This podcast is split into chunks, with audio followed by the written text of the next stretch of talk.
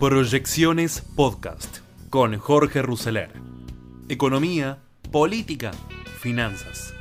Todo lo que necesitas saber para tomar las mejores decisiones.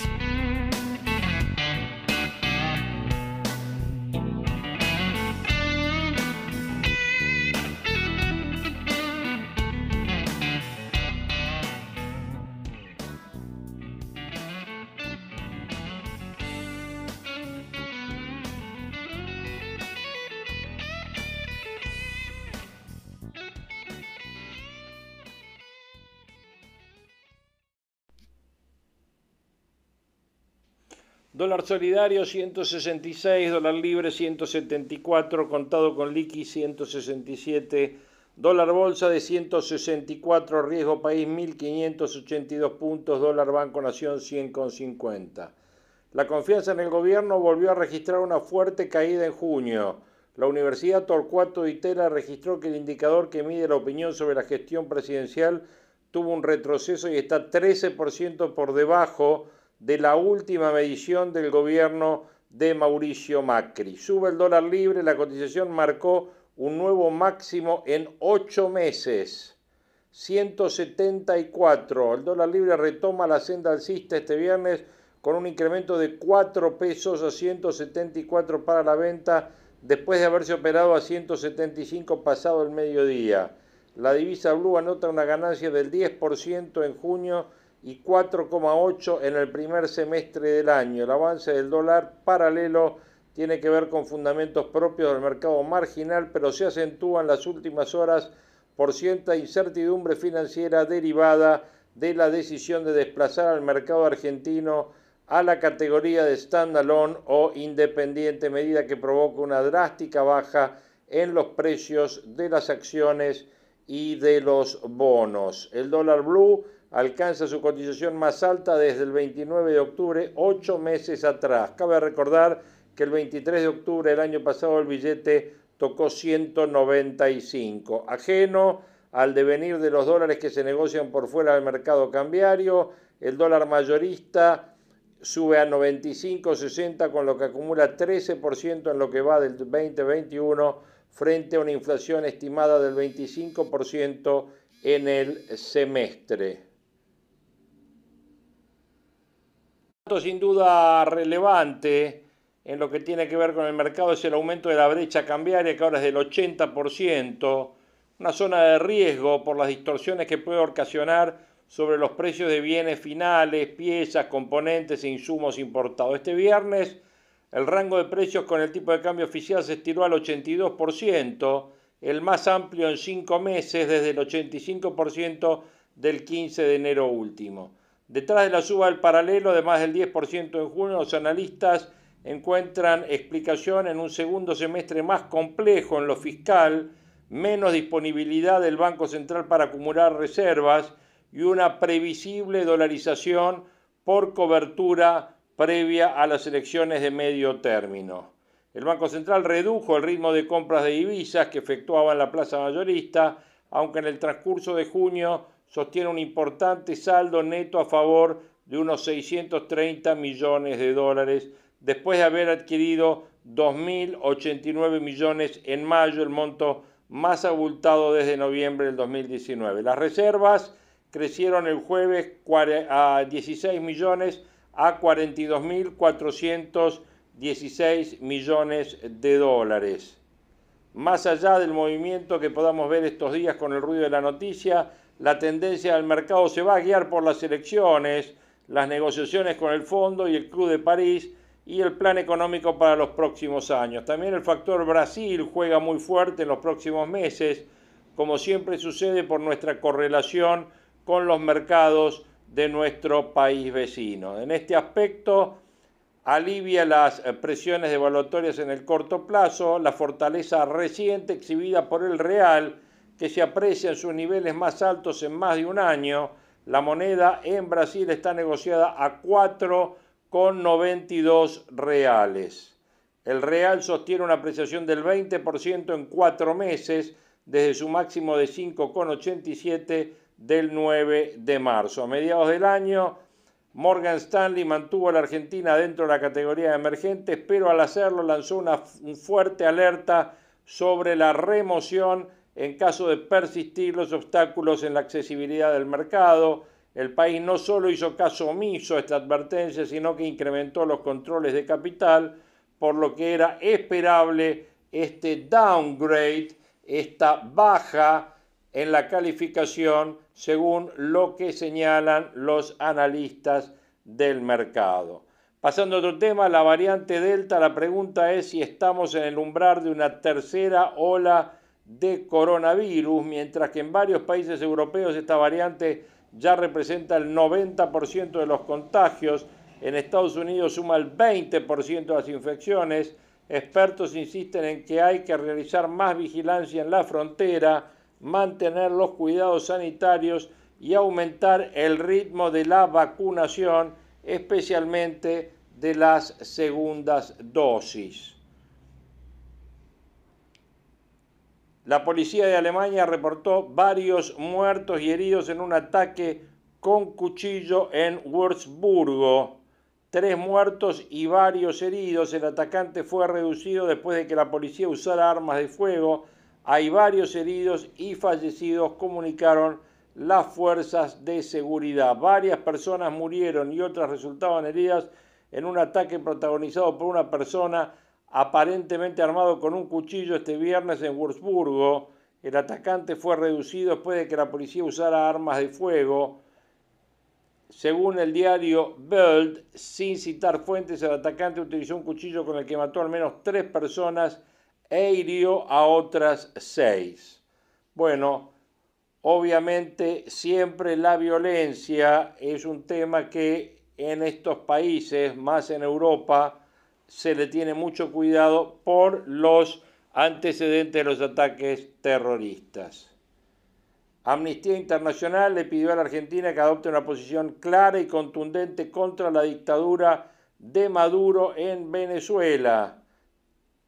El organismo le envió una carta al canciller Solá en la que le expone su preocupación por la decisión de no respaldar la investigación que realiza la Fiscalía de la Corte Penal Internacional. De los temas puntualmente económicos, se derrumban las acciones de empresas argentinas en Wall Street tras la salida del país de la categoría de emergente. Ayer sacó Morgan Stanley al mercado argentino de su índice, ni siquiera lo bajó a frontera, sino que lo apartó a una categoría conocida como standalone. Al no estar en ningún índice, los inversores salen de los papeles de los argentinos. Pasado el mediodía, la acción de IPF cotizaba 9% de baja, ahora está 5% abajo. Edenor 7,5%, la acción del francés 5%. Estos tres papeles lideraban las bajas en una jornada de números rojos generalizados para las empresas argentinas que cotizan en New York y que se sentía también en la bolsa porteña donde el Merval caía 4%. La nueva caída de empresas se da luego de que Morgan comunicara que la Argentina ya no forma parte del índice de mercados emergentes.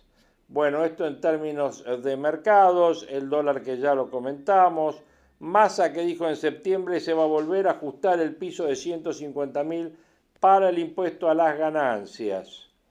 El presidente de la Cámara de Diputados recordó que la última modificación que él impulsó contempla que en septiembre el Ejecutivo modifique el mínimo no imponible para que los aumentos salariales no perjudiquen a los trabajadores. Ustedes se dan cuenta que esto es un típico signo de una economía que ya está en plena inflación.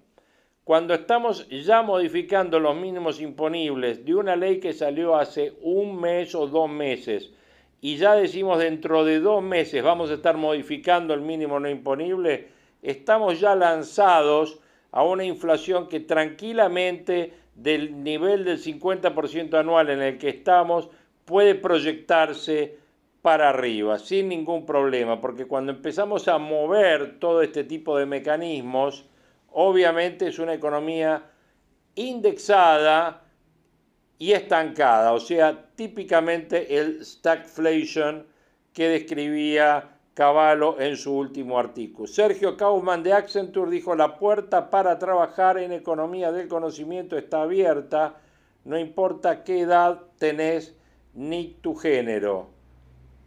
El presidente de la filial argentina multinacional de Accenture habla sobre el boom del empleo que vive el sector y recomienda a los interesados capacitarse en tecnología e inglés para insertarse en el sector que más gente busca.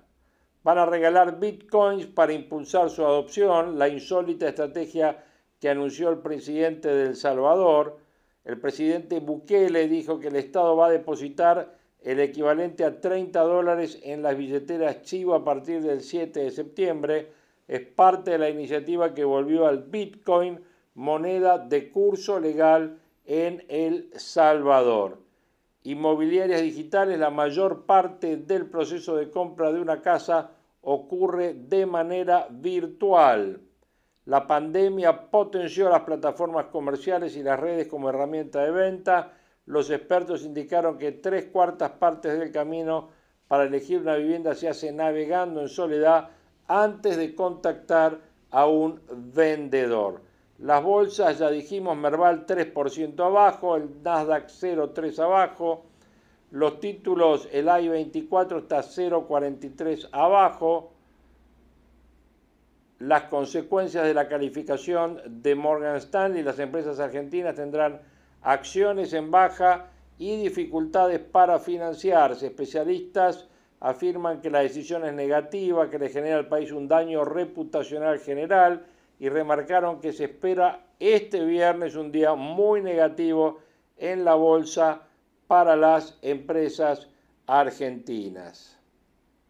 Eso en lo que respecta a la información de mercado de esta hora. En términos de precios estamos viendo un aluar 1.33 abajo, Banco Francés 4.4 abajo, Banco Macro 3,5 abajo, Bolsas y mercados 3 abajo, Central Puerto 3 abajo, Comercial del Plata 1% arriba, Cresud 1.7 abajo, Cablevisión 2 abajo, Edenor 4 abajo, Grupo Financiero Galicia 3.88 abajo, Loma Negra 2.7, Mirgor 1.8, Pampa Energía 3.9, Grupo Supervir 4,5 abajo, Telecom 0.24 abajo, Siderar 208 y IPF 5% de baja es lo que les mencionaba. En los bonos estamos teniendo el bono 2029 eh, con un 0,32 de suba en valor contado. Tenemos el AL 30 con un valor de 35 dólares, 2% de caída. Este, estamos teniendo el AL 35 con también 2,43% de caída y el Global 30 en 37,87, un 1,5% de caída. O sea, estamos viendo prácticamente entre un 1,5 y un 2,5% de caída en los bonos. De ahí que la tasa de riesgo país esté en 1.582 puntos. Siguiendo con el panorama económico, el dólar volvió a retomar la carrera y la última suba de la divisa altera los ánimos en la Casa Rosada.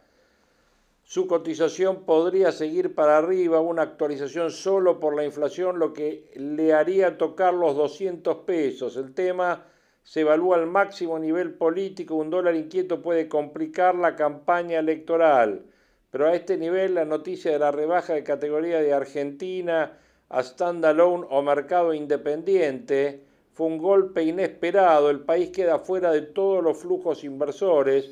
En lenguaje futbolero, si estábamos en la B, ahora vamos a jugar en la D. Pero volviendo al dólar, las luces de alarma se encendieron en el frente de todo. Recién se esperaba un movimiento para agosto, se adelantó dos meses Alberto Fernández le exigió a Guzmán un plan de contingencia y le dijo, Martín, el dólar no se puede escapar, ahora el central volverá a frenar importaciones y economía a empapelar de bonos la banca pública. Vencen títulos por 1.3 billones de pesos y parte se puede ir al billete. Ambos hablaron el tema el último sábado, cuando Guzmán buscó la bendición para pagar al Club de París y dijo hay que evitar un cimbronazo cambiario. Ya el presidente había recibido informes inquietantes, las cerealeras proyectan reducir el ingreso de divisas y buena parte de la economía quieren esperar los comicios dolarizados. Cristina y Máximo también están intranquilos, hasta ahora solo una incipiente turbulencia, pero la propia inflación genera inquietud. Guzmán cambió la pauta de inflación del presupuesto, caducó el 29 y en economía ya trabajan una pauta del 40. Se confirma con tres fuentes calificadas oficiales estos cambios. Los funcionarios no lo van a admitir, pero el dato fue informado a Cristina y a los jerarcas sindicales. Esto motiva todos los reclamos nuevos salariales. La proyección admite un índice de junio del 3%. Después, hasta fin de año, un promedio mensual del 2%. La Casa Rosada busca ese milagro con esta fórmula de congelar y poner en una olla a presión un semestre a todos los precios centrales de la economía. En la UIA lo llaman plan otoño porque lo vinculan al plan primavera de Raúl Alfonsín, que sabemos cómo terminó. El congelamiento de la carne forma parte de este plan otoño. Las medidas podrían ocasionar un acto de repudio el día 9 de julio. Lo impulsan duros y autoconvocados. Evalúan adherir Nicolás Pino de la Rural, Jorge Chemes de CRA y Federación Agraria ponen paños fríos. Afirman que el enfrentamiento es funcional a Cristina y el encuentro entre Alberto y la mesa de enlace no ayudó, fue tenso y al final fue una decepción. Alberto intentó seducirlos, pero fue contradictorio porque dijo yo estoy a favor de la exportación y sorprendió con explicaciones carentes de rigurosidad. Chemes comentó, se nota que es abogado, Carlos Yanisoto contragolpeó las medidas son un freno al productor, Alberto insistió en que hay que desacoplar a los precios y Pino respondió el desacople no existe. La nueva pauta inflacionaria es clave. Un dólar blue actualizado por ese 40% arroja un valor de 218 pesos. Por eso los capos de las cerealeras propusieron un plan para sostener entre julio y septiembre el flujo de billetes y aflojar nubarrones. Miguel Pese lo compró, Guzmán lo rechazó, el ministro dijo Cristina nos va a acusar de ayudar a la patria sojera. La cuestión volvió a profundizar internas. Esta semana hubo cascotazos hacia Marcó del Pont. Sergio Massa la volvió a cuestionar y la FIP volvió a postergar el pago del monotributo. Guzmán recibe fuego amigo cruzado, pálidas constantes de Cristina y del ala política del gabinete. Catopodis pidió acción a Guzmán en reunión de ministros dijo Martín debe dejar la comodidad de su escritorio y tiene que salir a defender la estrategia económica. La Cámara de la Construcción está conforme con el plan de obras. Estos hombres recompusieron la conducción después de duros años. El nuevo titular será Gustavo Weiss, titular de la CAC. La lista incluye un acuerdo amplio, sin exclusiones y participa Techint. O sea, la antítesis de lo que pasó en la UIA. Guzmán responde a los cuestionamientos con hechos, dice que evitó un nuevo default que hubiera activado la corrida del billete, hay que evitar un golpe a las reservas, Sergio Chodos lo adula y dice en reuniones con banqueros, Guzmán es el único ministro que hace goles. Pero la decisión de pagar al Club de París se adoptó después de fracasar en el objetivo inicial, que era que los países de Asia y Europa refinancien todo el vencimiento de 2.400 millones. Ese fue el planteo del presidente en su gira y de Guzmán. Alberto recibió duras respuestas de los líderes mundiales. Todos le dijeron que primero haga un acuerdo con el fondo. Economía ni siquiera logró que Georgieva emita una carta para el Club de París. Esa carta solo tenía que decir que Washington negociaba con Buenos Aires. Nunca se escribió porque es nulo el avance en las negociaciones. La auditora del fondo Julie Cossack dice que Argentina ni siquiera elevó papeles macroeconómicos serios. Guzmán por eso explora otras alternativas, la prioridad es no entrar en default. El jueves mantuvo una larga negociación con Emmanuel Moulin, participaron los equipos del Club de París y de Hacienda. En ese encuentro la propuesta del pago parcial sale después de explorar varias fórmulas. El jefe del Club de París la bendijo y antes hizo una consulta con sus socios. La propuesta del acuerdo dejó patas para arriba los últimos documentos del cristinismo duro. Los voceros de Cristina habían exigido no pagar nada al Club de París. El ministro desoyó ese relato, sabía que se abonaba un mínimo de la deuda, las cosas podrían irse de las manos. Por eso Guzmán preparó un memo, Alberto, insistió en estas dos cuestiones, que el punto central es que Argentina logró un alivio de 2 mil millones de dólares, también afirma que los intereses no se van a abonar, es taxi financiero a renegociar en marzo, la Argentina pagará un 9% para refinanciar la deuda, está fuera del mercado porque Perú colocó bonos al 2%. La explicación a Guzmán apunta a Kisilov, Axel firmó un contrato a favor del Club de París que aceptó pagar el 9%. Guzmán siempre criticó a Kisilov, esa fue la primer pelea entre ambos, ahora el gobernador le rodeó el rancho, Kicillof está atrapado en su laberinto, no puede cerrar la deuda bonaerense porque se contradice con su relato electoral. Guzmán tampoco avanzará, no habrá acuerdo con el fondo hasta después de las elecciones y para eso busca un guiño de Estados Unidos que tendría fecha ya una reunión con Janet Yellen, la manda más del Tesoro de Washington. En este capítulo de proyecciones van a escuchar eh, un informe de la CNN sobre qué está pasando con el accidente de Miami. También van a tener un panorama respecto de todo el tema financiero y las perspectivas que ya hemos comentado todo aquí en este capítulo de Proyecciones 2021 ya las acciones argentinas están en rojo, todavía no abrió el mercado en Estados Unidos, decimos las acciones de empresas argentinas que cotizan en Wall Street, no abrió, pero está este premercado y ya IPF tiene, está en baja 2%, todavía no es mucho, 1,13 Global y Adeco Agro 1,58, que son las más perjudicadas con la decisión de ayer del MSCI de establecer a Argentina como un país estándar, es decir, independiente. Eh, Sofi, buen fin de semana. Igualmente, un beso.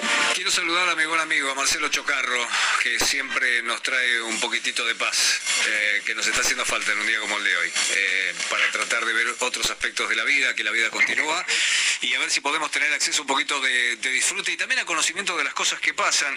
Eh, Marce, buen día, ¿cómo estás? Ay, Pepe querido, buen día, ¿cómo estás? Eh? ¿Cómo va? Eh, bien, bien, eh, con una semana muy intensa que hemos terminado del peor modo, porque la verdad es que lo que llega de Estados Unidos nos preocupa mucho y también lo que pasa con la pandemia en la Argentina, los números son muy feos y demás, pero necesitamos respirar un poquito. Y vos sabés que estaba viendo información sobre la Expo Patagonia de vinos. Vos nos habías anticipado algo la semana pasada del tema de vinos patagónicos, pero también algo que en tu caso vuelve una y otra vez. Y me parece sumamente importante remarcarlo porque también se hacen vinos en la provincia de Buenos Aires. Contanos un poquito de todo eso. Como bien vos decís, hoy 2 de julio de 20 a 22 horas, eh, de manera virtual, será la feria Vinos de la Patagonia. Pueden ingresar a www.vinosdelapatagonia.com para toda la información. Ya no hay tiempo para que te envíen los vinos, pero sí para poder disfrutar de un buen momento. Te compras vos un vino de la Patagonia en un supermercado y podés estar eh, hablando en primera persona con los hacedores de los vinos en la Patagonia, en Río Negro, en Neuquén, en Chubut. La verdad que es algo muy, muy interesante lo que está pasando y eh, ya eh, la Argentina en este sentido no tiene descanso, pareciera no tener techo porque el mapa vitivinícola se va ampliando y la provincia de Buenos Aires está organizando ya el cuarto encuentro productivo vitivinícola. Cuando organizamos el primero, allá por el 2016, Pepe, había seis bodegas nada más. Hoy ya son más de 40 proyectos eh, productivos vitivinícolas inscritos para este encuentro que hoy ya bodegueros de la provincia de Buenos Aires se están reuniendo con el secretario de Economía de la Municipalidad de Campana y con su intendente Sebastián Abella, porque eh, esto se se va a organizar este año en Campana, tan solo a menos de 60 kilómetros de donde vos vivís o de donde yo vivo, Pepe. es decir, en Campana una bodega en un campito de 43 hectáreas, una pequeña bodega con 4 hectáreas de viña y con un, una, un viñerito que lo llaman biblioteca que tiene todas las variedades que vos podés imaginar. Así que la verdad que va a ser un muy lindo encuentro, ya daremos la fecha en cuanto eh, tengamos más certeza sobre la pandemia. Es muy lindo lo que estás diciendo. Yo me imagino la predominancia en este ámbito de variedades blancas más que tintas. Este, contame, ¿a, ¿a qué se dedica específicamente? Bueno, por el clima, el clima de la provincia de Buenos Aires, eh, prácticamente estamos hablando de vinos oceánicos, porque en línea recta eh, hay viñedos que están a 100 kilómetros del océano, pero después tenés viñedos a tan solo 800 metros del océano, como puede ser eh, Finca Los Lobos, en Barranca Los Lobos, en Chapalmalar.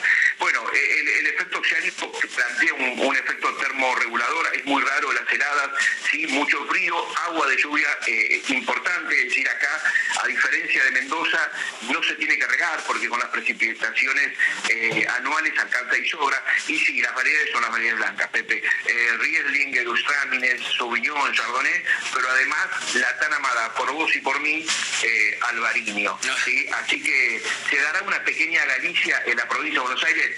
Puede ser la cuestión, los, vinos de Alvariño que están saliendo, te digo, Pepe, eh, los enólogos, hasta los más exigentes, muy sorprendidos. Sí, sí, y además están dando variantes de Alvariño en lugares que no son tan cercanos al clima este, marino, ¿no? Sé que en Mendoza hay plantaciones de albariño que han dado un vino muy pero muy bueno. Dame un segundo, por favor, porque quiero tomar contacto con Marce Godoy, porque la verdad acompañar una de estas eh, variantes con un buen espectáculo, eh, seguir el arte, la cultura, acompañado de buen vino es inigualable. Marce, por bueno, te voy a entonces a proponer algunos shows que va a haber en streaming en forma presencial y una serie que me parece que va con eso, pero así, pues que como va que de perillas, que dicen, ¿eh? Bueno, ah, por ejemplo, en el día de mañana, si tenés ganas, Soledad Pastoruti va a hacer el recital a la carta ¿eh? en forma streaming en Tucumán a las 8 de la noche. Si querés buen jazz, Mariu Fernández junto con su banda van a estar en, en Aldos Palermo en Vivo Obsession a partir de las 6 de la tarde. Y si tenés ganas de rememorar un poco y tiritar, Va a celebrar sus 60 años de trayectoria con un show donde Donald le canta al amor que va a ofrecer en streaming con ocho músicos en escena a las nueve y media de la noche. Y para terminar, me parece que también es ideal una rica copa de vino con unos quesos, porque no, acá ya me meto en la parte este, culinaria. Miren el método Kaminsky, esta serie maravillosa estadounidense que eh, se estrenó allá por el año 2018 y que hace un par de semanas se estrenó la tercera y última temporada con eh, Michael Douglas, realmente un Michael Douglas que ha recibido premios eh, y una historia donde se centra en Sandy Kaminsky, un actor y, director que ahora trabaja de profesor en Hollywood, que eh, le pasa la vida por diferentes lugares, no solamente por lo artístico, sino también por, por lo personal, junto con su, su manager, que es Alan Arkin, que se llama Norman, y es un cascarrabias de aquellos, pero se hace querer. Hermosa serie para que la vean en el streaming de Netflix. el albariño te lo aconsejo con queso de cabra, Marcelo. Mm. Muy bien, sí, perfecto, perfecto, pero sí, Pepe. Y también por ahí algún bonarda, ¿eh? con algún queso estilo Mar del Plata, también va de. Sí, claro. Y hay un bonarda, porque anoche probé un bonarda de Balcarce, Pepe, que la rompe. ¿En serio? Sí, anoche probé un... Hay poco, pero bueno, y lo que vos decías recién del albariño mendocino, te puedo decir que el albariño de la costa argentina exactamente este Chapalmalal, creo que lo puede lo puede chusear muy bien y le puede, lo puede superar en un concurso en una cata ciega, lo puede superar ampliamente al albariño mendocino. El albariño de la costa argentina está dando que hablar y seguramente va a ser más que bueno. Vamos a probarlo después con algunos eh, de Galicia, algunos gallegos. ¿Qué te parece, Pepe? Sí, y algunos portugueses. Vos sabés que el albariño eh, va por añadas el tema, ¿no? Hay veces que los gallegos vienen muy, pero muy bien, lo mismo que algún Ribeiro, lo mismo que algún condado, pero eh, hay añadas, no me preguntes, la verdad es que no lo sé muy bien, porque hay añadas que en que los, los portugueses vienen mejores que los españoles incluso, ¿eh? Sí, eh, sabes que en Argentina generalmente las añadas son muy parejas, tan solo tuvimos algunas añadas complicadas. Yo recuerdo la del 98, la de la corriente del niño, cuando se aguó eh, Argentina y particularmente Mendoza, que fue tanta lluvia, pero después en la provincia de Buenos Aires solamente la añada 2015 fue un año que se perdió toda la cosecha en Chapalmalal por una helada. Luego eh, es muy raro que haya helada cerca de la costa, pero sí, obviamente, cuando tenés un verano muy fresco, la cosecha es mucho más prolongada, se desarrolla mejor todo lo que tiene que ver con los aromas y los sabores y las texturas del futuro vino, y entonces obviamente va a estar mejor. ¿Sabes qué vamos a Eh, hacer? Vamos a hacer nosotros nuestra propia cata. Voy a traer algunos vinos gallegos de Albariño y los vamos a poner con los de la costa y con los de Mendoza. Si te parece, hacemos una degustación un día. eh, dale, invitamos al gran amigo Germán Buch, Y- un especialista en vinos blancos y albariño especialmente. Y a Emilio Garif, por supuesto, Y, también. a- y al gran Emilio que lo podemos hacer ahí en el primer piso de, de su restaurante, el mejor de Argentina, sin dudas. 10 en punto de la mañana. Marce, un abrazo muy grande. Gracias. Eh, 10 en punto de la mañana llega el servicio informativo, llega la mañana de CNN, llega María Laura. Chau. Hasta aquí, Café con Pepe. Con la conducción de Pepe Gil Vidal. Te esperamos el próximo lunes a partir de las 6. Seguí escuchando CNN Radio. AM950. Siempre. Del lado de la información.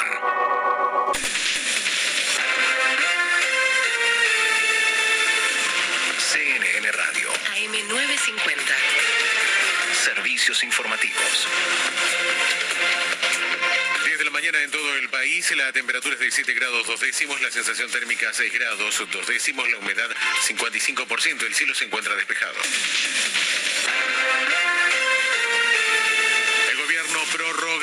Restricciones para consolidar la baja de contagios. Se apuesta a sostener los controles migratorios para impedir el ingreso al país de nuevas cepas como la Delta.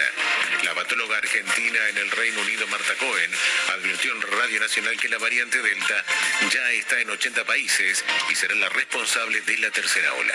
No tenga duda, ya está en 80 países. Va a ser el responsable de la tercera ola en el mundo. Y lamentablemente lo que los países desarrollados se tienen que dar cuenta es que las vacunas tienen que llegar a todos, porque va a ser en los países no desarrollados, subdesarrollados, que no tienen la suficiente cantidad de población vacunada, que son donde se van a originar las variantes que van a volver a ellos, o van a volver a Europa, Estados Unidos, a Canadá. Es decir, que esta, que surgió en la India, o que surgió en Brasil, o la variante alpina o Sudáfrica, son todas en países subdesarrollados que no tienen la vacuna y esto va a seguir sucediendo. Afirmó que el Ministerio de Trabajo debe convocar a las paritarias que fueron superadas por la inflación.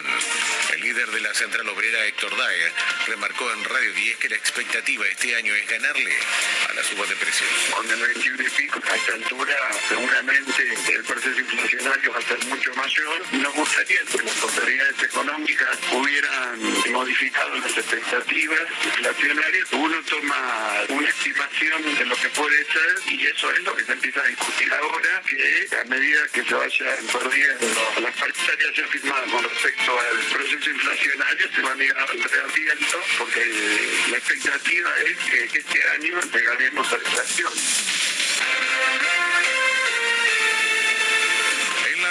Aseguran que el 90% de la población objetivo ya está vacunada contra el coronavirus. Así lo afirmó el secretario de Atención Primaria de la Salud Provincial, Adolfo Vega. El secretario de Atención Primaria de Salud, Adolfo Vega, se refirió al avance de la campaña de vacunación en La Rioja y aseguró que se hizo una distribución equitativa de vacunas para que hoy tengamos en la provincia un 90% de la población objetivo vacunada con la primera dosis. En ese sentido, mencionó que se trata de mayores de 60 años y personas entre 18 y 59 años con factores de riesgo. El funcionario, avanzamos muy bien en esos porcentajes. Estamos entre las cuatro primeras provincias en relación a la cobertura de vacunas de la población enviada como objetivo, informó desde La Rioja para CNN Radio Argentina Andrés Montivero. Muertos por el derrumbe del edificio en Miami. En CNN Radio, el vicealcalde y comisionado de Miami Beach, Michael Góngora, confirmó además que hay 159 personas desaparecidas. Tres cuerpos más fallecidos, hay un total de cuatro. Hay mucha preocupación que van a haber más. Hay mucha gente que no se han encontrado y no se imagina que van a estar vivos después de tanto tiempo después de este incidente. Todavía sigue el rescate a ver a quién está allí, quién se encuentra y qué pasó. Los últimos números, 55 o 59 nombres de personas que no han localizado, dos abogados, gente de la comunidad de Argentina, seguimos buscando. El problema con el número es que no se sabe exactamente cuánta gente estaba en cada unidad, pero sí es un número muy grande y todavía muchas personas para encontrar.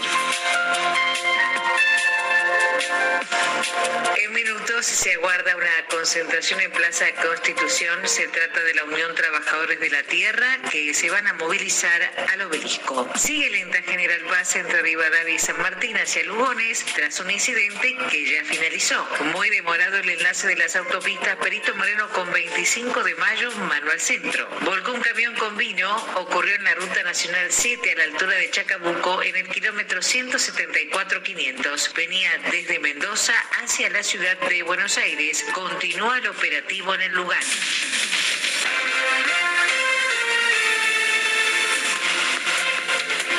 10 de la mañana, 5 minutos, la temperatura en Buenos Aires 7 grados 2 décimos, la sensación térmica 6 grados 2 décimos, la humedad 55%, el cielo se encuentra despejado. El Servicio Meteorológico Nacional anticipa cielo parcialmente nublado con vientos del oeste rotando al norte con una temperatura máxima de 18 grados. En Neuquén capital la temperatura es de 3 grados 6 décimos, el cielo parcialmente nublado con una humedad del 81%. Informado en cnnradio.com.ar. CNN Radio. AM950. Siempre, siempre del lado de la información. Sosa, que es economista y director experto en cuestiones de bolsa y de inversión, y nos mencionaba el mismo ejemplo que dabas vos, exactamente el mismo ejemplo, lo que había pasado con el tema de la exportación de carnes y cómo quedaban plantados frente a los mercados. Creo que estaba pensando fundamentalmente en el contrapunto que hubo con la embajadora de Israel en los últimos días. Contame si crece la preocupación también allí en la Casa Rosada por la falta de la segunda dosis y la posibilidad que se instale la variante de la India o Delta, como se la conoce ahora, porque la verdad, si eso pasa, eh, estamos en problemas muy serios. Eso está preocupando mucho, Pepe, porque eh, eh, es como que es una sentencia. Saben que, eh, va, que, la, que la mm, variable delta va a llegar, o sea, el gobierno está convencido que esto va a suceder. Lo que están intentando es de que cuando eso suceda, estar lo mejor preparado posible. Y saben que para eso necesitan tener segundas dosis.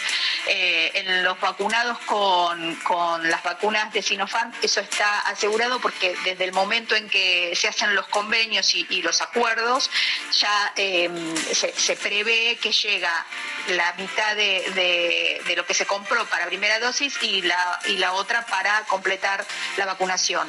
Lo que tiene que ver con AstraZeneca, empezaron ya, eh, si bien en un principio todo fue abocado a primeras dosis, en algunos distritos ya empezaron a incentivar eh, la, la, el completar la vacunación de quienes tienen esta, eh, esta vacuna, valga la redundancia, porque quieren este, prepararse para cuando esto suceda y, y ahí ponen el foco en las vacaciones de invierno y este movimiento que desde algunos lugares turísticos están tratando de, incentivar y están tirando paquetes promocionales, eh, no advirtiendo el riesgo que puede ocasionar. El problema más grave está con la Sputnik P, hay un enojo muy grande del presidente Alberto Fernández directamente con Putin por no respetar eh, los acuerdos y la esperanza ahora de que cuando llegue a principios de la semana que viene eh, las primeras dosis y el suero para poder empezar a fabricarlo en la Argentina les dé el tiempo que necesitan para estar mejor preparados. Sí, pero no sé tampoco, por ejemplo, en otra variante de vacunas como Oxford AstraZeneca, si lo que están llegando son primeras dosis y está llegando algo de segundas también, ¿eh? Ojo con ese dato, que estamos hablando mucho de la falta de la segunda dosis de Sputnik, pero no sé si la segunda dosis de Oxford AstraZeneca está llegando, ¿eh? eh es un interrogante por lo menos que tengo, porque recién ahora empiezan a llegar vacunas y me parece que son todas de la primera dosis. Por lo que dijo lo, que dijo hoy el ministro Martín, perdón, Martín Guzmán, no, eh, Fernán Quirós, el ministro de Salud eh, porteño, cuando dio la conferencia, eh, dijo esto, que, estaban tratando de completar, no aclaró bien cómo es que, que tiene las dosis, pero sí dijo que estaban empezando a incrementar la aplicación de la segunda dosis por temor a la llegada de, de la variante Delta. Bien, Jorgelina, en un ratito nos volvemos a comunicar. Eh, escucharon el top, llega el servicio informativo. Los tres temas que hay que saber. Cuatro muertos. Segundo punto, 159 personas desaparecidas. Búsqueda desesperada contra reloj en Miami. Servicio informativo. Hello, Moto. El móvil de los servicios informativos se comunica con Motorola Moto G20.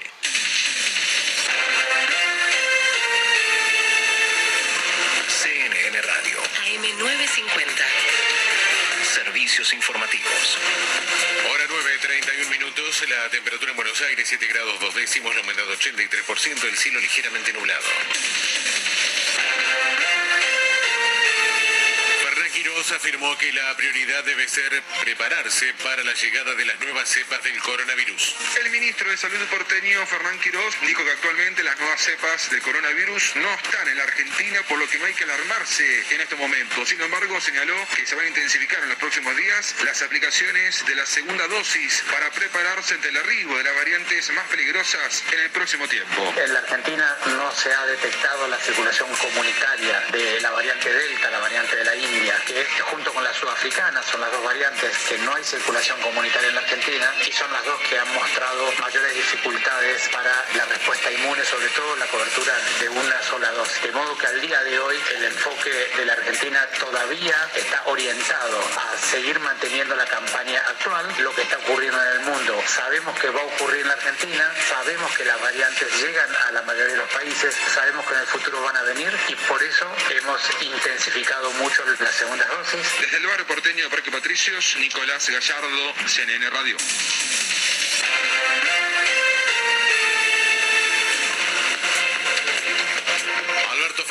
Fernández recorre hoy la fábrica argentina de aviones en Córdoba. Además, el presidente inaugura dos tramos de la ruta 19 en esa provincia. El presidente Alberto Fernández arribará este mediodía a la ciudad de Córdoba y se trata de su primera visita desde que asumió su gestión en el gobierno nacional. El gobernador Juan Schiaretti lo recibirá para acompañarlo en un acto que encabezará en la fábrica argentina de aviones FADEA. Ahí presentará el Fondo Nacional de Defensa, que se trata de una inversión de 400 millones de dólares en equipamiento para las Fuerzas Armadas. Al mismo tiempo, presenciará el despliegue del avión Pampa 3 construido por la fábrica y que será entregado a la Fuerza Aérea. Según informaron desde Presidencia, visitará pabellones de helicópteros y de aeronaves de las líneas Pampa y Hércules. Posteriormente, alrededor de las 13.30, tiene previsto dirigirse en helicóptero hacia la autopista Ruta Nacional 19 que une la capital con la localidad de San Francisco para inaugurar dos tramos. Desde Córdoba informó Diego Robledo para CNN Radio.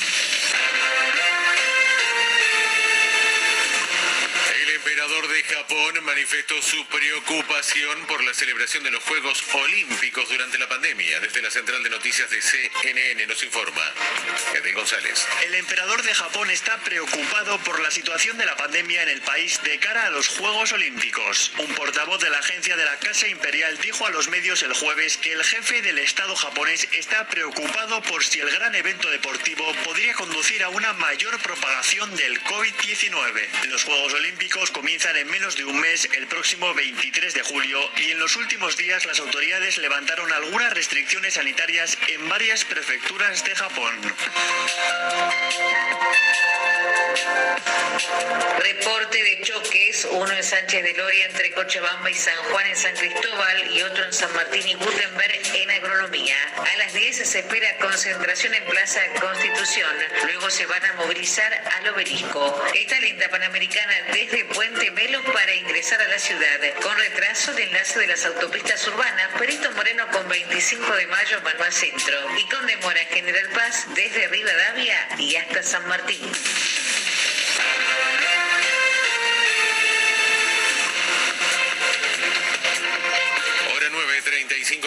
Hora 9, 35 minutos. tenemos la temperatura en Buenos Aires 7 grados 2 décimos, la humedad 83%, el cielo se encuentra ligeramente nublado. En San Miguel de Tucumán la temperatura es de 6 grados 6 décimos, la sensación térmica 4 grados 7 décimos, el cielo ligeramente nublado con neblina y la humedad 86%. Seguí informado en cnnradio.com.ar. CNN Radio. AM950. Del lado de la información. CNN Radio Argentina. Ahora en tu celular. Bájate la aplicación CNN Radio Argentina. En App Store y Play Store. Hasta las 10 de la mañana. Café con Pepe, con la conducción de Pepe Gil Vidal. CNN Radio. AM950. Siempre. Del lado de la información.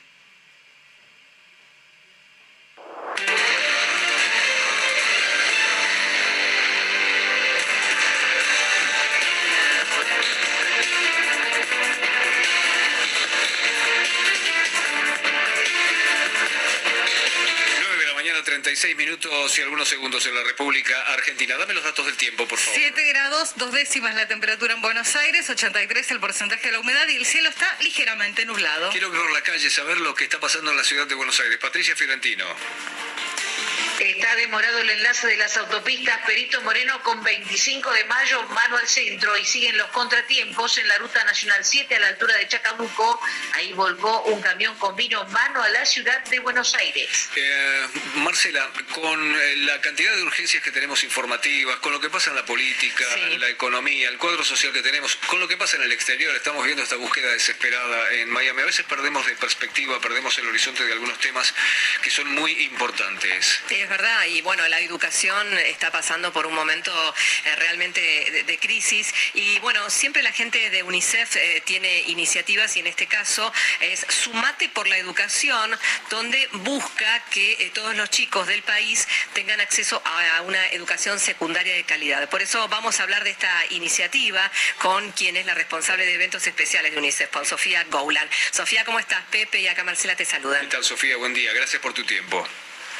¿Qué tal? Buen día, Pepe, Marcela. Gracias a ustedes por invitarnos a, a poder contar de esta iniciativa. Eh, bueno, contanos primero, eh, antes que nada, detalles de esta, de esta iniciativa, porque el título lo pone eh, en las nubes de lo loable, pero queremos saber el, el cómo, qué es, cuál es el punto crítico de todo esto.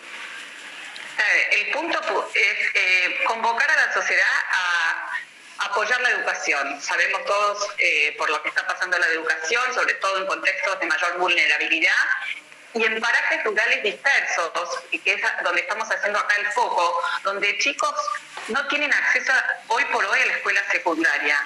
Eh, ¿Por qué? Porque viven en parajes remotos, por ahí hay escuela primaria, pero para la secundaria tendrían que estos chicos irse hasta las capitales, hasta las ciudades principales, y eso en muchos casos es inviable, o porque no tienen los recursos, o porque no pueden trasladarse y quieren quedarse en su comunidad, digamos, este, y quedarse con su familia rurales mediadas por tecnología, es llevarles la tecnología a, a- en sedes que se, que se abren en sus comunidades y de esa manera los chicos, gracias a la conectividad, se conectan con los docentes desde las capitales. Mm, de esta manera, por supuesto, que pueden acceder a la secundaria, digamos, pueden tener ese derecho y graduarse. Así que es un proyecto que se viene implementando hace muchos años en distintas provincias y en esta oportunidad queremos este, sumar sedes, queremos sumar 12 nuevas sedes en la provincia de Jujuy.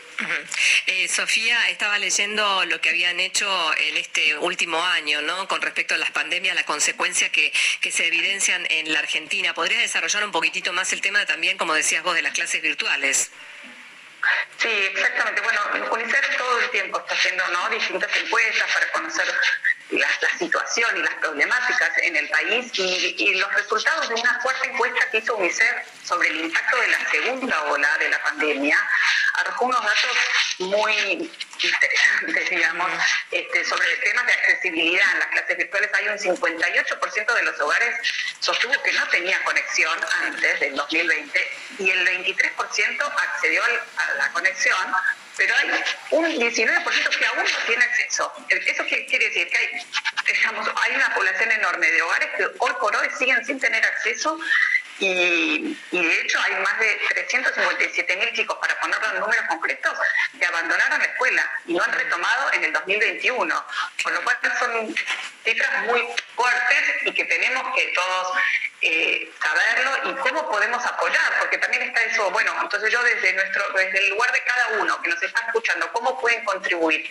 Esta iniciativa, Sumate por la Educación, lo que hace es invitarte a que te registres en una página web que se llama sumateporlaeducación.org.ar y de una manera innovadora, divertida, lúdica, digamos, también invitamos a que unir las escuelas del país, de hoy, eh, viernes 25 de junio. Vamos, Willy, ¿eh? Muy bien, muy bien, muy bien, Marcelo, muy bien. Y qué, qué, qué mejor título que el de nuestro querido amigo francés, ¿no? Olvídate, papá. Olvídate, olvídate, de la Argentina, papá.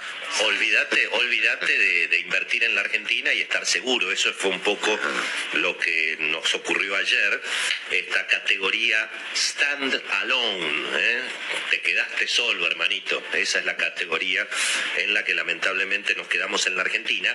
Me pareció, como siempre, brillante la reflexión del querido Carlitos Melconian, lo escuché ayer en la televisión, y lo que dijo, bueno, que esta calificación de la Argentina, en definitiva, blanqueó lo que todo el mundo opina de la Argentina en privado, tanto el sector privado en Argentina y sobre todo también en el exterior.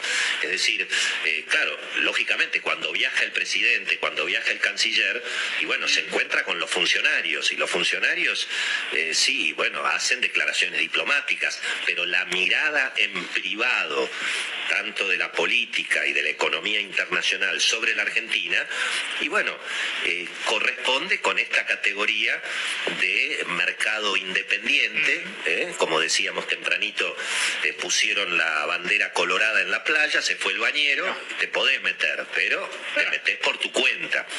Y a mí me parece que lo más interesante de, de esta situación, que en alguna medida dejó al mercado, eh, bueno, eh, esperando algo, algo un poquito mejor. Eh, antes que nada la información, por supuesto. Los bonos argentinos hoy prácticamente están en los mismos valores deprimidos de las últimas semanas, es decir, eh, se ratifica un poco esa lectura de Melconian. Aquí nadie se sorprendió con lo que está pasando. De hecho, pensá Marcelo que el Argentina 2030, que fue supuestamente el bono estrella después de la reestructuración de la deuda, a esta hora está cotizando a 37% de paridad. Pensá que cuando se hizo la negociación, cuando Argentina, eh, bueno, acordó con los bonistas internacionales, eh, finalmente esos bonos cotizaban prácticamente a 53, 54%, los mismos que hoy están cotizando a 37, es decir, también único caso de un país que reestructura la deuda y los bonos terminan valiendo menos que antes, ¿no?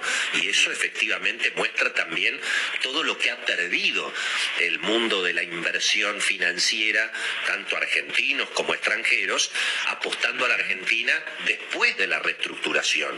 Eh, el Argentina 2046 está cotizando a esta hora a 33 dólares por lámina de 100. Es decir, eh, lo mismo que ayer, quiero decir, no es que la noticia de que quedamos en el limbo eh, haya destruido hoy el precio de los bonos, ya estaban destruidos. Puede haber eventualmente alguna situación con las acciones argentinas, los mercados a esta hora te diría que están estables. Recordemos que las acciones argentinas habían subido en promedio entre 20 y 30% en dólares en mayo. Muchos suponían que eso era porque nos iban a colocar en un lugar de mercado de frontera. Eh, también es cierto que los papeles estaban súper baratos.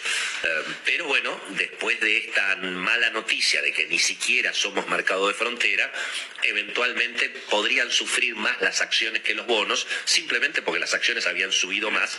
Como te digo, Marcelo, los bonos están eh, tan débiles como estaban, como estaban antes. ¿no? Ahora, yendo al, al- al tema más profundo, que es el que me parece que nos tiene que hacer reflexionar, aunque obviamente ya sabemos que eso va a ser difícil que ocurra, eh, son los motivos por los cuales, en este caso, la Argentina ha quedado solitaria, solitaria, ¿no? A nivel del mundo internacional.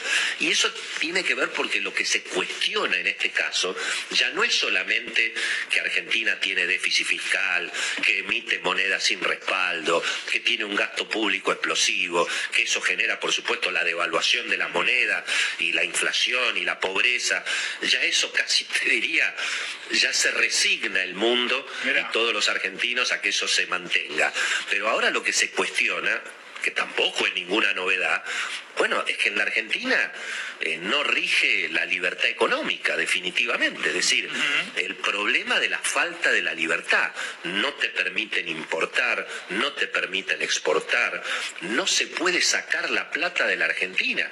Eh, cuidado, Marcelo, que muchas empresas internacionales, eh, tanto europeas como norteamericanas, no están tan habilitadas para usar el contado con liquidación o el, o el llamado dólar, dólar bolsa. Es decir, un ejecutivo de una compañía, Yeah. Qué sé yo, farmacéutica que ahora está tan de moda, no, puede comprar bonos y vender bonos para poder hacerse de dólares. Eh, existen los abogados, los problemas legales, eh, qué pasa si en el medio perdiste. Además, un accionista en el exterior puede decir, che, mirá, el dólar oficial en la Argentina vale 100. ¿Por qué vos lo pagás 170 o 175? Y ahí puede haber un juicio. Por lo tanto, las empresas internacionales están atrapadas en la Argentina y bueno, no se puede contratar libremente personal, no hay libertad de precios, no hay libertad de mercados.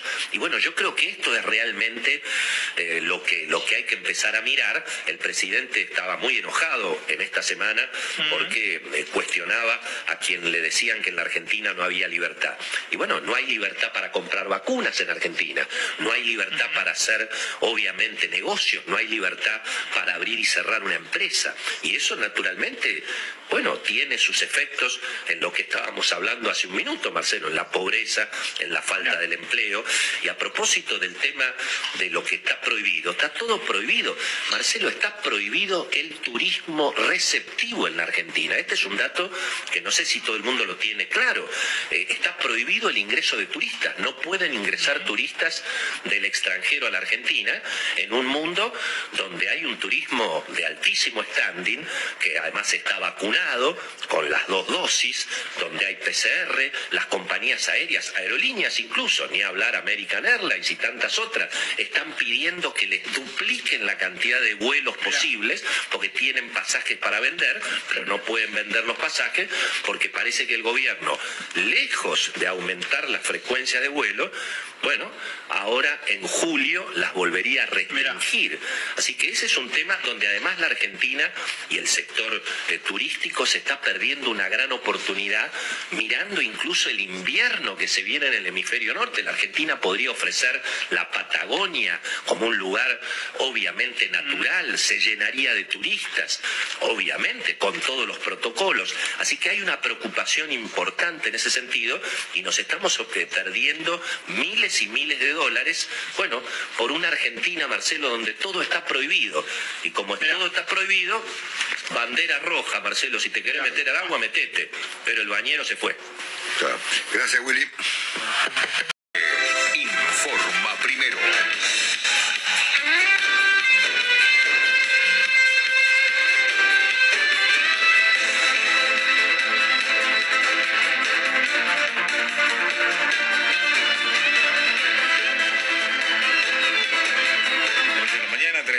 En la República Argentina. El cielo está ligeramente nublado en Capital Federal y Gran Buenos Aires. En la temperatura 8 grados.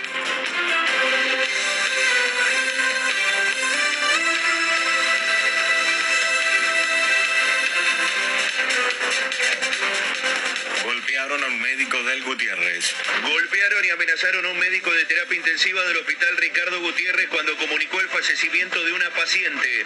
Denuncian que al menos 15 personas ingresaron al sector con un arma blanca, empujaron al médico, lo tiraron al piso y empezaron a romper el mobiliario. Claudia Berrondo, compañera del médico agredido, aportó los siguientes detalles. Un compañero de la terapia intensiva, médico de guardia, que eh, una paciente ingresa muy grave a la mañana, a la tarde fallece y cuando sale a informar esto a la mamá, aparecen 15 familiares de golpe y lo, golpean, lo empujan, lo tiran al piso. Gracias a Dios nuestros compañeros estaban muy atentos, así que rápidamente lo entraron a la terapia, cerraron la puerta, pero una situación muy fea porque eh, estas 15 personas golpeaban y querían romper todo, asustaron obviamente a todo el personal, a todos los pacientes y a las madres de los demás niños y esto no se desbarató hasta que llegó la policía. Rodrigo Jorge Mitre informa primero. Macri dice que en estas elecciones se juegan los valores del sistema democrático. Reconoció que si el kirchnerismo no hubiera puesto a Aníbal Fernández en la provincia de Buenos Aires, él no hubiera sido presidente ellos tenían el dominio del kirchnerismo del sistema, nosotros entramos como por una ventana porque apareció Aníbal Fernández en una elección y torció la realidad. Si hubiese habido otro candidato a gobernador, jamás hubiese llegado a presidente, pero es lo que había. Y por suerte con lo que había hicimos muchas cosas buenas y otras que no funcionaron. Pero fue el prólogo, el prólogo del cambio. 15 y 19 del prólogo del cambio. Si hacemos un buen 21, en un 23 totalmente distinto al 15, que lo hablaremos si quieren, y a partir de ahí arrancan 20 años de crecimiento en Argentina sin populismo y con trabajo. Nico Vázquez y Jimena Cardi están bien. El actor envió un mensaje de tranquilidad en medio de la tragedia de Miami. Quiero mandar este audio para intentar darles tranquilidad, agradecer la preocupación. La verdad que seguimos eh, todavía en shock, pero no quiero ponernos a nosotros en el rol de, de lo más importante porque acá hay gente que está desaparecida, hay gente muerta y, creo que, esto lamentablemente continúa para, para muchos seres queridos que van a tener que sufrir esa pérdida. Tránsito. Aumenta el caudal vehicular los ingresos a la ciudad de Buenos Aires, desde el norte Panamericana con marcha lenta a partir de la zona de Pacheco, también la autopista del oeste entre Aedo y la conexión con la avenida General Paz, un tránsito que muestra congestión en Richeri para enlazar hacia la autopista del IP en sentido centro porteño y para cruzar el puente de la Noria hacia General Paz también hay retrasos. Anticipamos que a partir de las 10 se espera una concentración en la zona de Constitución con posterior movilización hacia la zona del obelisco. El cielo algo nublado en Buenos Aires, la temperatura 8 grados, la humedad 82%. Mitre informa primero.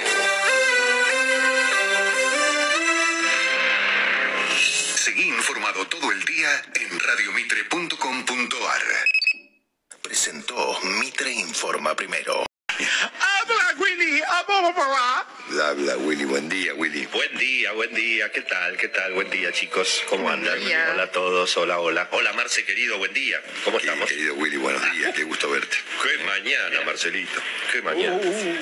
Ven, ¿qué viernes. No, digo, bien, ¿cómo? ¿Qué, qué no pasó, Marcelo? Eh, bueno, van a ver, este, yo, yo entiendo que sacando el tema de- del derrumbe en Miami y el problema de la segunda dosis, hoy es un día un poco más razonable que los últimos, ¿no? Sacando algunas Será cuestiones porque, financieras. ponerle será que porque estamos en el limbo, Marcelo. Será el Estamos limbo. en el Estamos en el limbo. No digas eso, Willy. Pero ¿cómo sí? Si hemos quedado en el limbo, precisamente. ¿Cómo se llama la categoría en la que nos han puesto? El limbo, exactamente. ¿Se llama así? Exacto, estamos en en- en Pero no sé, categoría independiente. O sea, como si fuera, se fue el bañero, Marcelo, bandera roja. Se puso la bandera Arréglense roja. solos. Exactamente, si te metes al agua, el bañero no está, Marcelo. Mira. Y hay peligro. Eso es lo que básicamente ocurrió con Argentina. Se puso la bandera roja, te podés meter al agua, podés comprar si querés un bono argentino. El estado de la Argentina, estándar financiero mundial, es el limbo. Es una condición bíblica. Es una condición bíblica, digamos. Pero ¿qué te parece, Ni el Marcelo? cielo Yo ni nunca, el nunca estuve en el limbo. Nunca, nunca. Una vez me quedé, una vez me quedé sin tierra, Marcelo. No. En el Ah. puente, me quedé en el que- puente, en el puente Colón, en el Colón, en el puente Colón Paysandú. Yo te, Era- yo te diría, Sí. yo te diría que no fuiste al limbo ni vas a ir al limbo. Vas a ir al infierno directo vos, Willy. Ah, vos decís. Exactamente, sí, sí. Por ahí tengo todavía chance, Marcelo. Ajá. Tantos años de trabajar juntos, por ahí me dan una alternativa, digamos. ¿No? Sí, sí. ¿Usted qué hizo en su vida? Bueno, y además de todo eso, ¿qué hice? Y trabajé con Longobardi. No, y ahí vas, a- ahí vas al infierno Eso, directo. directo al infierno, ¿no? No, cómo no, cómo, Este, en el, a ver, yo no, yo creo que en, en la, la categorización que hizo el Morgan Stanley respecto a Argentina y este descenso brutal en la ponderación del país a nivel del crédito financiero internacional no es un limbo, porque el limbo es una cosa distinta. Ustedes han leído al Dante, por ejemplo, ¿qué es el, el limbo? ¿No es el limbo? Es un lugar de espera ¿eh? de gente que sin haber cometido ninguna falta particularmente grave, eh, no fue bautizada, ¿no? Y como consecuencia de lo cual, estando en el limbo, no sufre ningún tormento, como sí ocurre en los diversos estadios del infierno. Que no sería el caso de la Argentina. Que no es el caso de Argentina, por eso yo digo que me parece que el limbo no es la palabra apropiada para definir el estado en el que estamos. Estamos en el infierno. No, No, bueno, está bien, estamos El bandera limbo- roja, Marcelo. Está El limbo, vos no sos culpable de ir al limbo. Pa- Para separar al limbo porque te, porque te pasó, ¿no es cierto? ¿Eh? Claro. Sí, sí.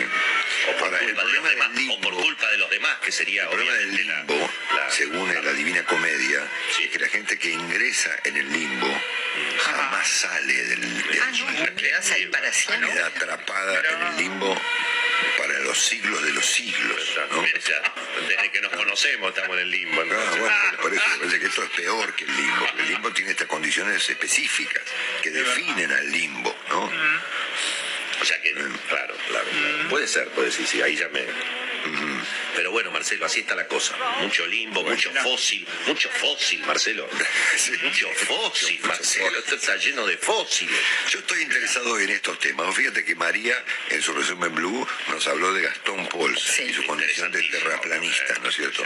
Y yo logré, siendo que estoy interesado en esos temas, en conectar al terraplanismo de este muchacho Gastón Pauls, que me parece genial, con la teoría del conocimiento, del conocimiento de Sócrates.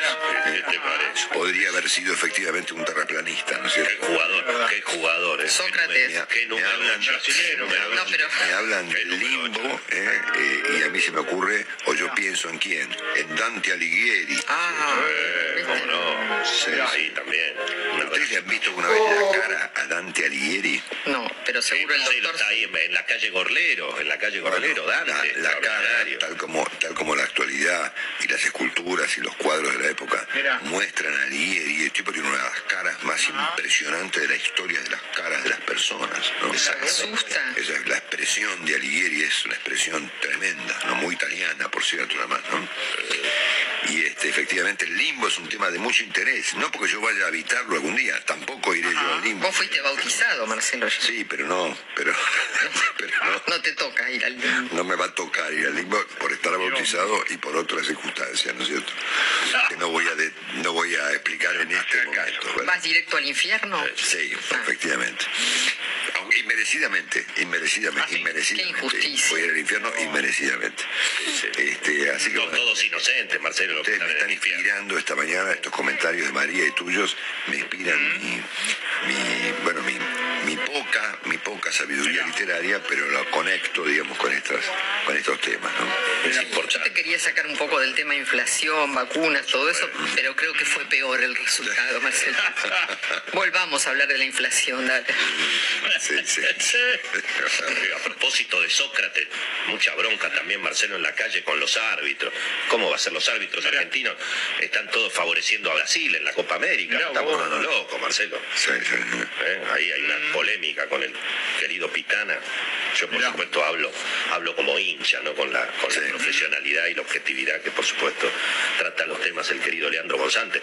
Pero la calle, Marcelo, Bueno, a ¿cómo ver, hace? yo le estoy hablando a la gente de, de Dante Alighieri, de la Divina De Comedia. Sócrates, no estaban hablando de Sócrates, Marcelo. Vos venís con Pitana, Willy. Y pero me Sócrates, el- Marcelo. me, me bajás el, nivel- el nivel cultural que tiene ¿Vos te acordás cómo le pegaba? ejemplar, es un ¿Te acordás cómo le ejemplar. pegaba, cómo le pegaba la pelota? Por favor. Bueno, un programa ejemplar en materia de difusión de la cultura de la humanidad. Y vos venís con. Pitana, Willy, pero por ¿Qué, favor, Marcelo? me arruinaste el día, Willy. ¿Cómo? ¿Cómo, Marcelo? Por favor. Voy a, voy a ver en qué. ¿Sabes el esfuerzo que Queremos saber si Brasil, Voy a- Brasil juega, Brasil juega el domingo. Queremos saber si juega con Pitano o sin Pitano. Brasil. Voy a ver en cuál de los nueve círculos del infierno te vas a ir, Willy. No, Marcelo, por favor, ¿Sabes qué? mucho menos ahora. El Dante definió los círculos del infierno. Y alguno, alguno te va a tocar. ¿eh? No, yo te digo una cosa, yo te anticipo una cosa, Marcelo.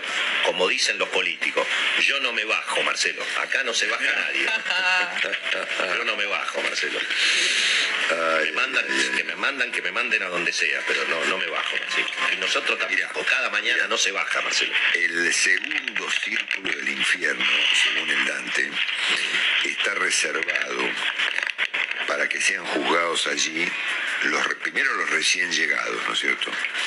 Y está reservado para los que en vida se dejaron arrastrar por la lujuria, Willy. No. Jamás, nosotros jamás, Marcelo, jamás. Sonamos. Nunca nos interesaron las cosas materiales. A Rolo sí, y Rolo, Rolo se dejó arrastrar por la lujuria durante mucho tiempo. fue, María, eso. No, Rolo, bueno, pero... Ya la lujuria no nos arrastra más. Es verdad. Sí, el castigo que les espera a los habitantes, saben que hay eh, Dante explicó las condiciones, las condiciones necesarias para habitar eh, por los siglos de los siglos, algunos de los siglos del infierno, y el castigo que esa gente recibe en ese lugar. Y efectivamente lo que le corresponde a las personas que van a estar allí en el segundo círculo, donde vas a estar vos, Willy Coman, Vamos a ver, Marcelo, vamos a ver. es que Garrote, en el garrote, segundo- garrote. En el segundo círculo sopla permanentemente un tremendo viento. Uh, lo peor que hay. Que arroja a las personas y las tiene, las tira por las paredes, por el techo, por el piso, las tira- no, no podés parar, estás arrastrado todo el tiempo por el viento. Lleva campera, eh, Cleopatra está allí. Vas a encontrarte con Cleopatra. ¿eh? Vas a encontrarte con Aquiles. ¿Eh? Ay, que eh, hecho por Brad Pitt. No, no, no, Porque ahí por me el verdadero gustaría, Aquiles, ah. por el del talón, ¿eh? por el verdadero Aquiles. ¿eh? No, no, no. Sí, ni te cuento si te mandan al tercero después de ser juzgado. Esto lo voy a contar más tarde. ¿eh? Aquiles en una época, Marcelo. por eso, de- justamente, de- vas a encontrarte- de alta competencia. Vas a encontrarte, vas a encontrarte eh, efectivamente con él. ¿eh? Bueno, ¿cómo no? Si tienen algún recado, Bueno, estamos, cómo no. Marcelo. Bueno. Eh, querido Willy, antes de presentar las tapas de los diarios, ya es tarde. eh, por favor, revelanos a los argentinos eh, cómo está la calle hoy, Willy. ¿Cómo está la calle? Mar- Marcelo, la calle está pleno, como te digo, está en el limbo, mucho fósil, bronca con los árbitros, mucha interna, la calle no se baja. Y también preocupada, Marcelo, por el cepo, se viene más cepo al turismo en la Argentina. Están todas las compañías aéreas pidiendo más vuelos, está todo el país queriendo comprar pasajes. Hay turistas extranjeros, me contaron que hay turistas extranjeros que están todos vacunados, llenos de guita, que quieren venir a eh, salvarse de la pandemia mundial, por ejemplo, a la Patagonia o al Calafate, Marcelo. ¿Vos sabés cómo estaría el Hotel Los Sauces de lleno de gente vacunada, con dólares, Marcelo? La gente quiere venir con los dólares a la Argentina, que la Argentina está regalada. Y resulta que el gobierno no hace más que ahora dicen que va, va a haber menos vuelos todavía, en lugar de más vuelos. Cuando es un, cuando por supuesto estamos hablando de toda gente que viene con PCR negativo, gente que viene vacunada, llena de plata. Así que la calle está, está, Marcelo está, está muy preocupada, por supuesto, Marcelo, muy preocupada. Los hoteles del Calafate están todos. Y además te digo una cosa, la calle quiere hablar a favor de Jamaica y, Pan- y Panamá, por empezar. Porque no se puede mezclar a Jamaica y a Panamá con países como, como Libia, Palestina. Bueno, Libia, eh, digamos, el Líbano, el Líbano, uno de los países más maravillosos de la tierra, Marcelo, tiene unas playas espectaculares. Así dicen. Obviamente, un lugar extraordinario. Un abrazo grande a mi amigo el turco, eh, a este, Adem también. Pero por supuesto, Marcelo, gente del Líbano. Pero ¿cómo van a comparar a Jamaica y a Panamá con la Argentina, Marcelo? quién se le ocurre? Países ejemplares, digo. ¿A quién se le ocurre? No, no saben- Bueno, Willy, ¿sabes qué? Mira, esto no es el limbo, esto es eh, alguno de los círculos del infierno. Veremos Ajá. cuál. El reservado a qué clase de pecadores. Acordate, Marcelo, que la, que la calle está con bandera roja. Se fue el bañero, Marcelo. Si vos te querés meter al agua, te metes. Pero el bañero no te va a salir, no te va a ir a sacar, no te va a ir a sacar. Eso te aviso. Bandera roja, Marcelo. Que nunca te toque, Willy, que nunca te toque, Willy, el noveno círculo infierno. del No, ese, ese, ese por supuesto. Es el de los traidores, ese, ese o no. de los grandes traidores. No, ese jamás. Sí, vos sabés que el noveno círculo eh, castiga a las personas que son enviadas allí luego de- del juicio eh, con todo tipo de, de congelamientos. Ahí lo que es el reino del hielo. ¿eh? Ah, la pelota. Eso me hace mi nieta, mi, mi nieta me dice congélate y me que- de la- traidores, los grandes traidores de la historia de la humanidad están, habitan allí, en el reino del, del hielo, el noveno Hasta círculo. los precios están congelados. Ahí está, por ejemplo, uno de los grandes traidores de la historia. ¿Cuál es? El señor Bruto. Ah, me asusté, pensé que ibas a tirar uno de ahora, Marcelo. Para... No, no, no, ahora debe haber. Ah, tenés, sabés que hay para hacer dulce ahora. Está Judas, está Caín. está ahí? ¿eh? Mirá. Está Caín. Y está el mismísimo Lucifer, que es el rey del noveno círculo del infierno, que maneja el hielo. ¿eh? Probablemente haya vacunas ahí, ¿no es cierto? Pero yo no quisiera estar. ¿eh? Mira vos.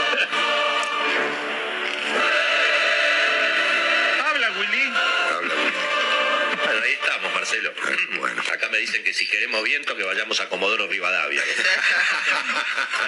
Sí, señor. Dice que la mayoría de los políticos son ateos porque no pueden creer que después de esta vida haya una vida mejor. Ese que está en el infierno y le pregunta al diablo, quiero llamar a la Argentina, ¿es larga distancia? Y dice, no, de infierno a infierno es llamada local.